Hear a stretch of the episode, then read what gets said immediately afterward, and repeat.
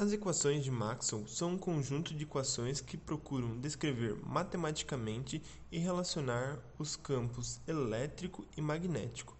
Embora recebam sua denominação o sobrenome de James Clerk Maxwell, as equações já haviam sido criadas por renomados cientistas do meio da eletricidade, como se percebe nos nomes de cada uma, e foram é, então unificadas por Maxwell para formar a teoria completa do eletromagnetismo, baseando-se em cálculo diferencial e integral.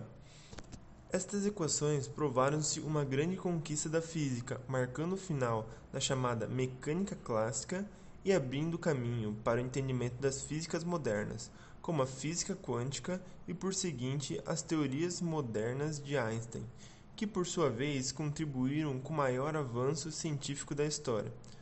Talvez como conquista e contribuição igualmente grandiosa à ciência, as equações de Maxwell o permitiram também descobrir a velocidade das ondas eletromagnéticas, ou, em outras palavras, a velocidade da luz.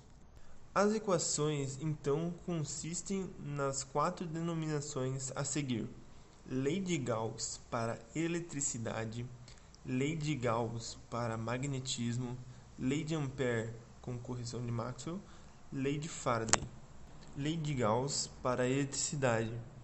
Em homenagem ao físico e matemático Carl Friedrich Gauss, é análoga à lei de Coulomb e situações estáticas e usada para descrever o fluxo elétrico através das superfícies gaussianas fechadas para as cargas elétricas inclusas na superfície. Meramente a relação entre campo elétrico e as cargas elétricas geradoras de campo. A lei permite, inclusive, a aplicação a campo elétricos variáveis com o tempo. Lei de Gauss para o magnetismo. Ainda em homenagem a Carl Friedrich Gauss, esta lei dita, de forma análoga à anterior, a aplicação a campos magnéticos como premissa a afirmação da inexistência de monopolos magnéticos, ou seja, a impossibilidade de haver polos norte ou sul isolados em um mesmo corpo. A lei afirma também, a partir de sua equação, que as linhas de campo magnético são circulatórias, não tendo início ou fim, saindo de alguma forma de todos os volumes e materiais em que entram. Tecnicamente falando, o fluxo magnético total através de qualquer superfície gaussiana é zero. Lei de Ampère com correção de Maxwell. A lei que descreve a relação entre campo magnético e corrente elétrica, da qual deriva, ganha seu nome em homenagem ao físico francês André-Marie Ampère, e originalmente estabelecia que um campo magnético é sempre produzido por uma corrente elétrica. Esta lei foi complementada por Maxwell a partir da afirmação de que um campo magnético é também produzido por um campo elétrico variável.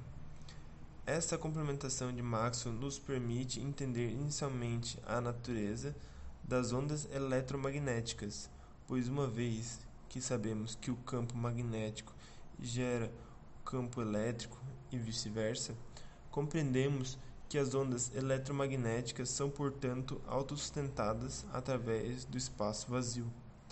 A complementação permitiu, portanto, iniciarmos a junção entre duas áreas até então isoladas da física, eletromagnetismo e ótica.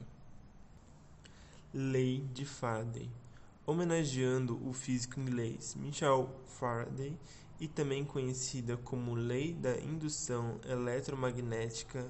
Essa lei descreve de que forma um campo elétrico variável gera um campo magnético e vice-versa.